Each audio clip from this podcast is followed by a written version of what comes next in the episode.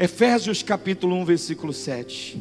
Em Jesus, Ele é tão rico em graça que comprou. Comprou o que, pessoal?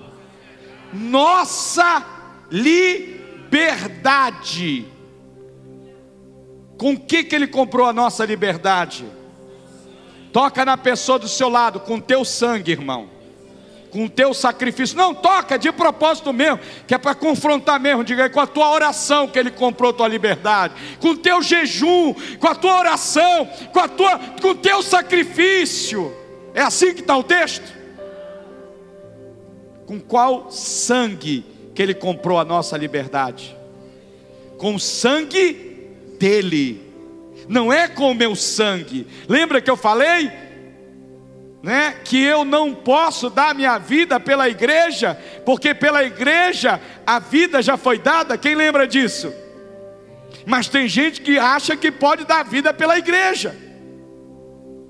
Tem outros diferentes. A igreja é a noiva. Diga, a igreja é a noiva. E Jesus é o noivo.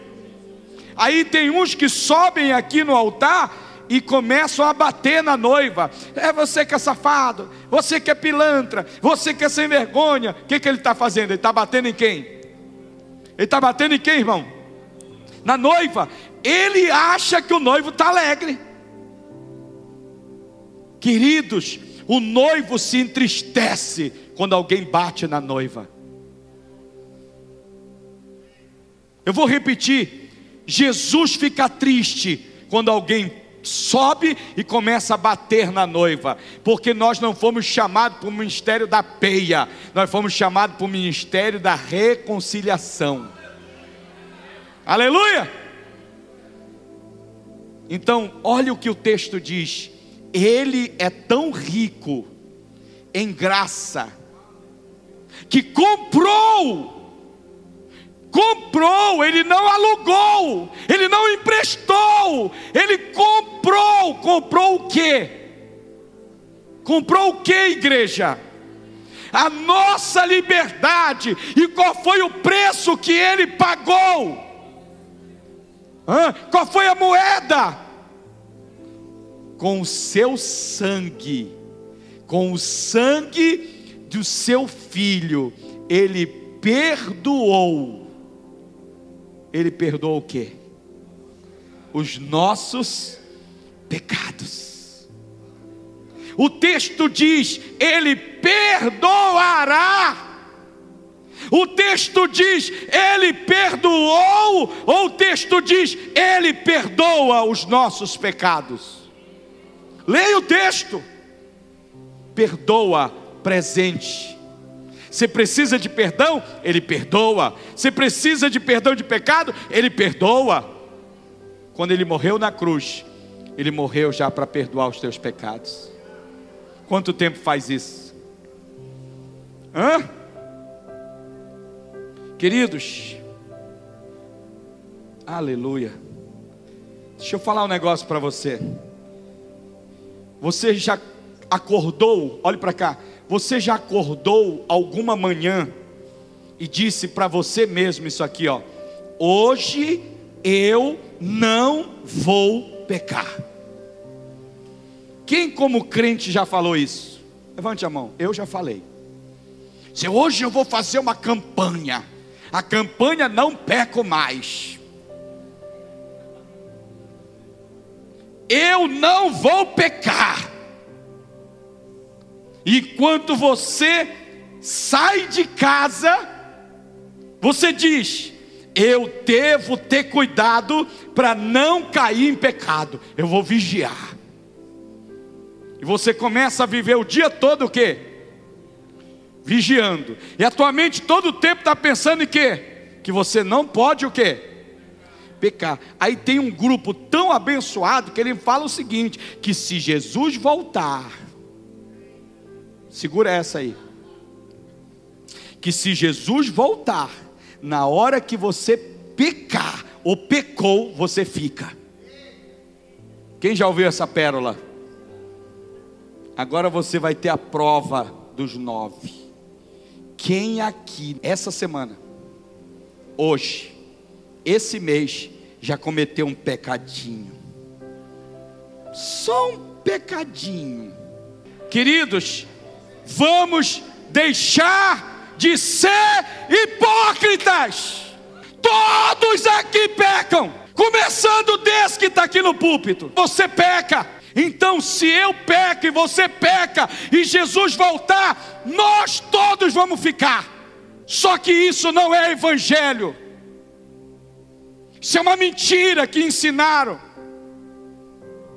Porque se eu acordar hoje e dizer, eu não vou mais pecar, eu devo ter cuidado para não, não cair em pecado, eu não quero pecar, não irei pecar e passar o dia todo. Eu não quero pecar, eu não irei pecar, eu não quero pecar. Eu estou indo para o meu trabalho, eu não quero pecar, eu não irei pecar. Eu estou no carro, eu não quero pecar, eu não, eu não vou pecar, eu não quero pecar. Meu irmão, quanto mais eu tenho a consciência do pecado, mais eu peco. Fala para a pessoa do seu lado: quanto mais você tiver consciência do pecado, mais você vai pecar. Quando você faz isso, querido, quando você faz isso, não é mais consciência de Cristo, é consciência do pecado. É de manhã pensando no pecado, é à tarde pensando no pecado, é à noite pensando no pecado, é de manhã no pecado, é no trabalho pensando no pecado, é indo para a escola pensando no pecado. Isso é consciência do pecado, é essa consciência que o diabo quer colocar em nós. Só que nós não temos mais consciência do pecado. Aleluia! A nossa consciência é de Cristo. Aleluia! Fala para a pessoa do seu lado, a sua consciência é de Cristo. E se nós tivermos a consciência do pecado, mais cedo ou mais tarde, o que, que nós vamos fazer? Fala, igreja. Ih, está fraco. Mais cedo ou mais tarde, o que, que nós vamos fazer? Se a nossa consciência for de pecado, mais cedo ou mais tarde, o que, que nós vamos fazer? Se a gente não pecar em ação, nós vamos pecar em pensamento. Verdade ou mentira? E não sobra um, de pastor a membro. Não sobra um. Queridos, você já tentou confessar todos os seus pecados algum dia? Levanta a mão quem já tentou. E aí, como foi a experiência? Teve momento que você confessou um monte de pecado, aí quando foi no outro dia você lembrou de outros? Teve ou não teve? Porque é impossível, não tem como. Não tem como. Se você tentar confessar todos os teus pecados, você não vai conseguir.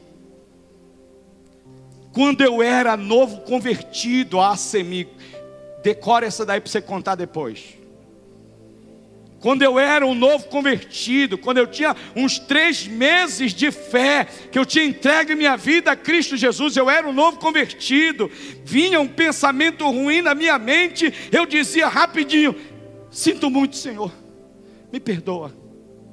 Quando vinha um pensamento ruim na minha mente, eu rapidinho já dizia: Senhor, tem misericórdia de mim, me perdoa. Eu não falava com a minha boca, mas eu falava com o quê? Com a minha mente, porque para mim, naquela hora eu já tinha o quê? Pecado. E eu passava dia após dia nisso. Eu me angustiava. Querido, eu dizia rapidinho, Senhor, me perdoa. Me perdoa por esse pensamento, em nome de Jesus. Teve um tempo da minha vida que eu não olhava mais nem para o chão. Eu andava olhando para cima para não pecar contra o Senhor. Irmão, mas já pensou você passar a vida toda olhando para cima? Ei, Braz, o que está fazendo? Tô, tô, eu estou vivendo para não pecar contra Deus. Deus não, Deus não nos colocou nessa terra para ficar olhando para cima. Olhe para mim. Deus colocou para a gente olhar para tudo quanto foi lado. Aleluia. Quem crê no que eu estou falando? Então outros pensamentos vinham na minha mente e rapidinho, perdoa-me, Senhor, por esse pensamento em nome de Jesus. Meu irmão, tinha momento que se eu duvidasse do perdão de Deus, eu já ia pedir perdão de Deus por ter duvidado. Quem está comigo aqui? Ainda agora era pelos meus erros, agora já é por ter duvidado de Deus. ou vida atormentada. E o meu pensamento todo o tempo era: eu ainda vou me desviar, porque eu não aguento viver esse tipo de vida cristã, não. Eu não aguento, porque olha só, eu primeiro ficava, tinha algum pensamento, Senhor, me perdoa, porque eu tive um pensamento que não era para ter tido. Aí depois eu ficava dizendo, mas será que Ele me perdoou? O Senhor me perdoou por ter duvidado que o Senhor me perdoou. Quem está comigo? Isso é vida, irmão.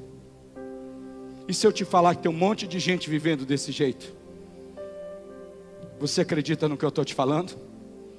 Por quê? Porque a religião, Aline, André, Ângelo, Bispa, a religião ensina, junto com o diabo, nós sermos conscientes dos nossos pecados. É sempre a gente olhando para nós mesmos. É sempre olhando para nós. Queridos, se você começar a olhar para você mesmo, você vai ver orgulho, soberba, inveja, prepotência, arrogância, um monte de coisa errada.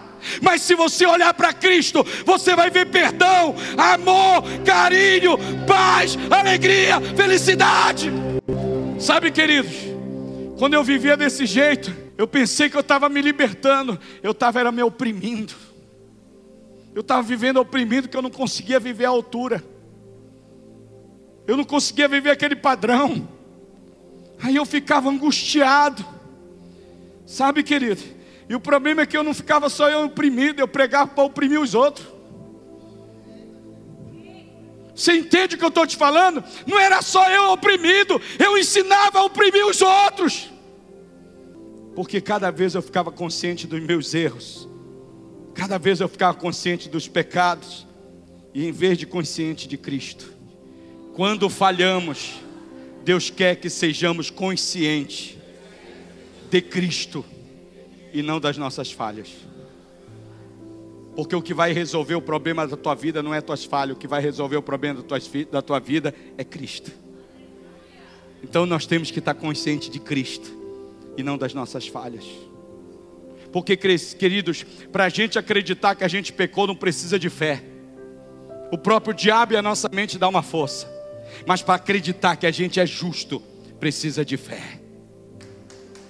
Então o que, que Deus quer, apóstolo? Deus quer que você seja consciente de quem você é em Cristo. Você tem perdão dos pecados através do sangue de Jesus. Leia aí para mim, por favor, esse texto, leia. Ele é tão rico em graça que comprou nossa liberdade com o sangue de seu filho e perdoou, perdoou os nossos pecados. O teu pecado e o meu pecado não é mais problema para Deus. O teu pecado e os meus pecados lá na cruz do Calvário em Jesus foram resolvidos. Quem crê no que eu estou falando? Mas sabe o que, que a mente que não entende a graça pensa? Tá bom, apóstolo, se os meus pecados foram resolvidos em Jesus lá há dois mil anos atrás, por que, que eu ainda peco? Se eu sou justo, por que, que eu ainda peco? Se eu sou santo, por que, que eu ainda peco? O Senhor prega que eu sou justo, o Senhor prega que eu sou santo. Sabe por que, que você ainda peca? Porque você tem a identidade de Cristo o segundo e o último Adão, mas você é cheio de influência ainda do primeiro Adão. O primeiro Adão ainda tem muita influência na tua vida. É como é como a presidência da República, eu já falei sobre isso. Quem é o presidente da República que foi eleito, se você gosta ou não gosta? Porque tem uns que gostam e uns que não gostam. E está tudo certo, nós vivemos num país democrático. Amém? é o Bolsonaro. Quem era antes? O Lula era Dilma, mas teve um período que foi o Lula. Agora preste atenção. Ele foi eleito. Ele é o presidente. Mas em muitos lugares da presidência dele ainda tem muita influência do ex-presidente. Tem ou não tem? De fato e de direito, quem é o presidente hoje? mas as influências ainda são muito de quem? Do Lula. De fato e de direito, você é de Jesus. De fato e de direito, você é de quem é o teu dono. A tua verdadeira identidade é Cristo, mas dentro de você ainda tem muita influência do primeiro Adão. Por isso que você ainda peca. Mas o teu pecado não é mais problema para Deus, porque o teu pecado Deus arrebentou em Cristo Jesus. Quem crê no que eu estou falando, fale para a pessoa do seu lado: o salário do pecado é a morte. Não fala bem forte. O salário do pecado é a morte. O que, que era para acontecer contigo? Morrer. Só que o texto não acaba aqui. Aí o texto continua, é Romanos 6,23. Joga na tela. Pois o salário do pecado é o que? Morte. Vírgula. Dentro do português, quando tem uma vírgula, o que, que acontece na frase? Dá uma pausa, respira e aí? Mas a dádiva de Deus, o presente de Deus, presente ninguém pede para ninguém, presente a pessoa dá. É verdade ou é mentira? Ei, tu pode me dar um presente? Ei, tu pode me dar um presente? Ei, é meu aniversário, me dá um presente. Isso é ridículo, não é ridículo, pessoal? Mais ridículo ainda. E o presente que eu quero é isso. Tem ou não tem esse? Presente não é assim, irmão. Presente a gente vai lá e compra e dá. Aleluia. Quem está comigo? Olha, pois o salário do pecado é a morte, morreu, vírgula, mas o presente de Deus, a dádiva de Deus é o que, irmãos? É o que, igreja? Então fala bem alto e glorifica a Deus. É a vida eterna, eterna, eterna em quem?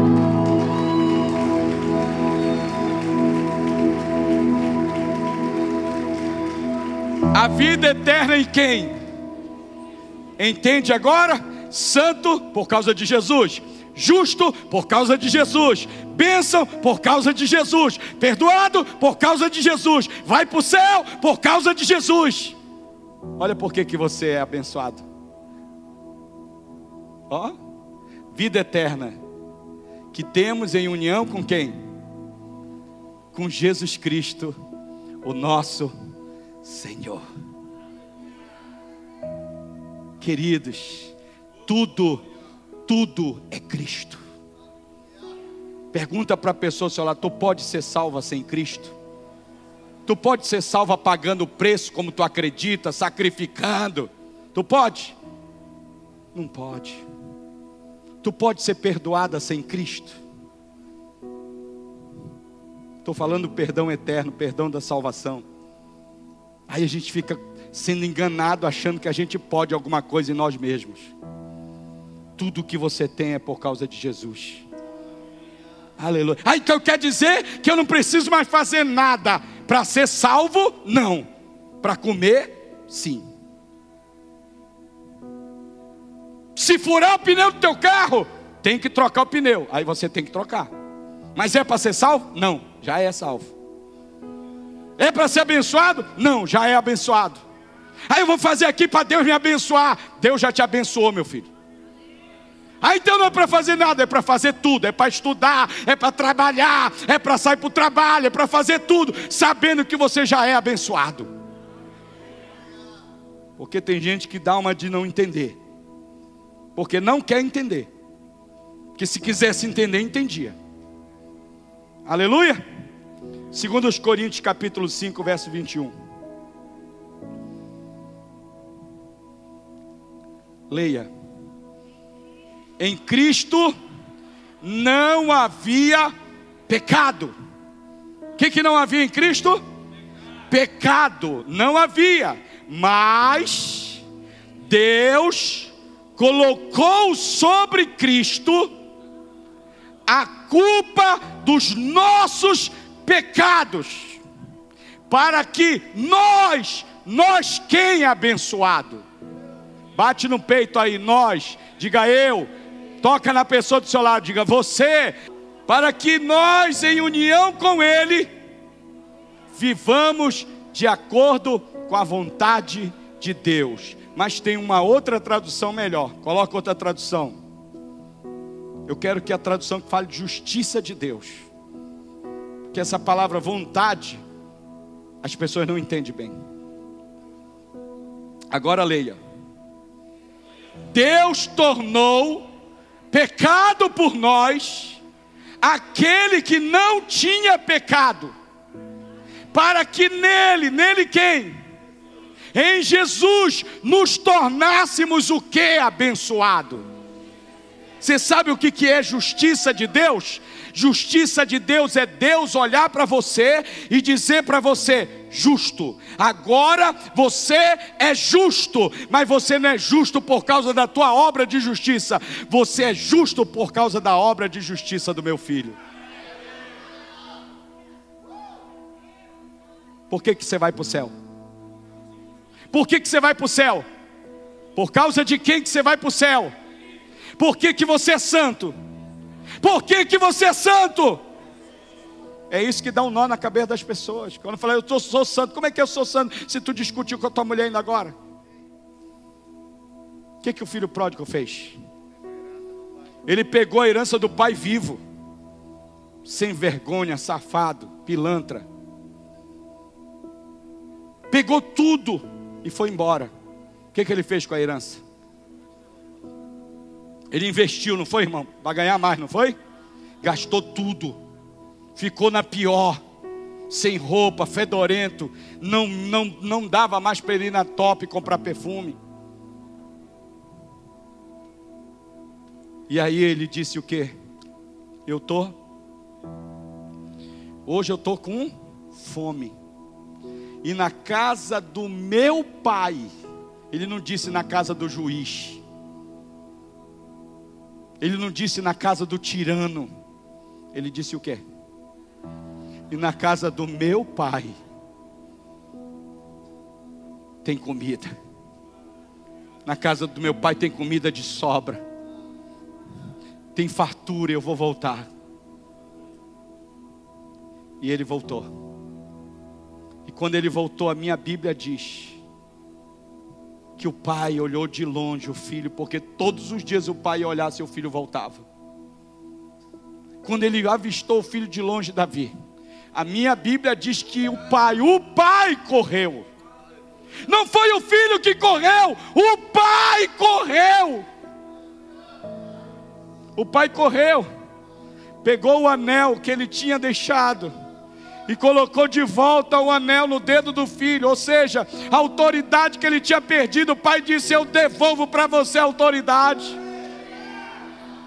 Pegou as sandálias e calçou, pegou umas vestes novas e colocou. Mas aí o que, que ele disse agora? Faz o seguinte: ei, pega aquele novilho gordo, pega aquele boi gordo, mata, e hoje vai ter festa. É festa da salvação é festa da mudança. E aí vem todo mundo para a festa, coloca o jogo de luz, coloca a bateria, coloca as músicas bonitas, e aí estão tudo dançando. Aí a, a justiça própria chegou. Quem era a justiça própria? O irmão mais velho. O que está acontecendo aí? Ah, tu não sabe não? Não, não sei não. O teu irmão que estava perdido. Como é que é? É, o teu irmão que estava perdido foi achado. E o teu pai fez uma festa. Olha, deixa eu te falar, não quero te falar, não. Ele ainda deu um anel para ele. E não deu anel, não, deu uma sandália. E não deu só uma sandália, deu uma roupa nova. E não deu só uma roupa nova. Tu lembra aquele boi mais gordo que tinha lá? Foi esse que ele mandou matar.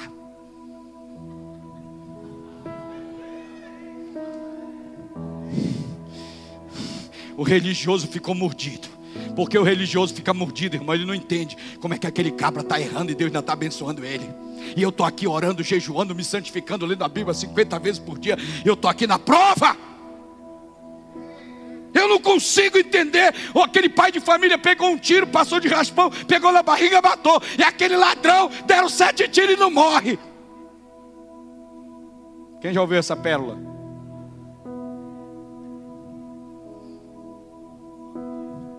E aí, querido, aonde abundou o pecado, Você não entendeu nada, você vai entender agora. Aonde abundou o pecado, superabundou a graça de Deus. Aí ele disse: Olha, o teu filho não quer entrar, não. Aí o pai sai para falar com justiça própria, porque o nome do, do, do irmão do filho pródigo é justiça própria. O outro é justiça própria, que eu pago o preço, eu oro, eu jejuo, eu leio Bíblia, eu, eu, eu passo madrugada e não sei o que, eu pago o preço, como é que é assim? Como é que eu não vou ter bênção? Tu só se converteu porque eu orei dez anos por ti. Quem já ouviu essa pérola? Tem mais é que orar mesmo, irmã. Oração faz parte da vida cristã. Aleluia. Ler Bíblia faz parte. Mas tu acha que foi tua oração que fez teu marido te converter? Foi Jesus que morreu na cruz por ele, meu irmão. E aí ele sai para conversar e diz: O que está acontecendo? O que está acontecendo? O senhor ainda tem a audácia de perguntar para mim? Esse sem vergonha, pilantra, pegou toda a parte dele, gastou com as meretrizes, fez o que fez, cometeu todo tipo de pecado, e o Senhor recebe ele com festa. Eu estou aqui com o Senhor, eu trabalho de manhã, eu trabalho à tarde, eu pago o preço, eu estou aqui. O Senhor não me dá nem um cabritinho para me fazer uma festa com meus amigos. Aí o pai olhou para ele, olhou por justiça própria e disse: Meu filho, tudo é teu Apenas toma posse, meu filho, é teu. Eu não, você não é meu empregado, você é o herdeiro, meu filho.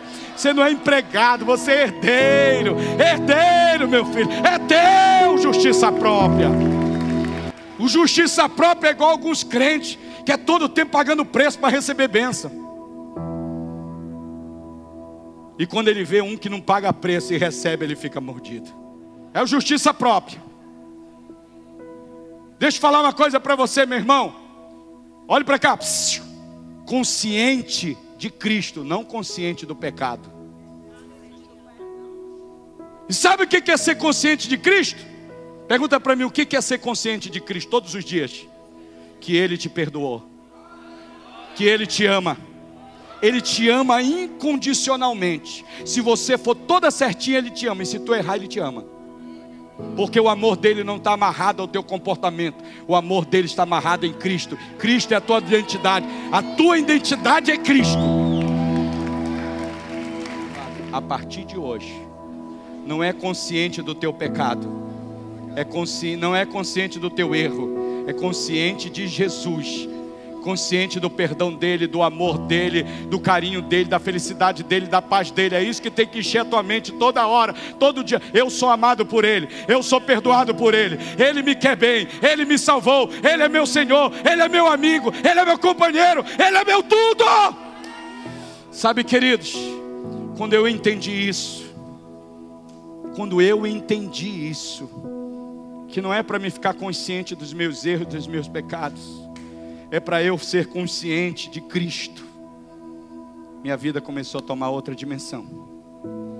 A religião te ensina a ser consciente dos teus erros. Jesus te ensina a ser consciente dele.